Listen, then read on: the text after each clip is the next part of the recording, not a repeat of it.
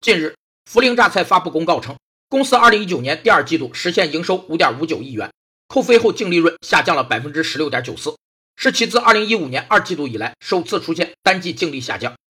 净利润是指在利润总额中按规定交纳了所得税后的利润留存，是一个企业经营的最终成果。净利润多，企业的经营效益就好，它是衡量一个企业经营效益的主要指标。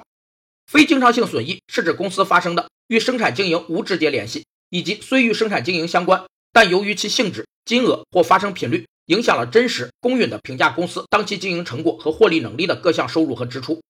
净利润扣除了非经常性损益后，就得到了经常性净利润。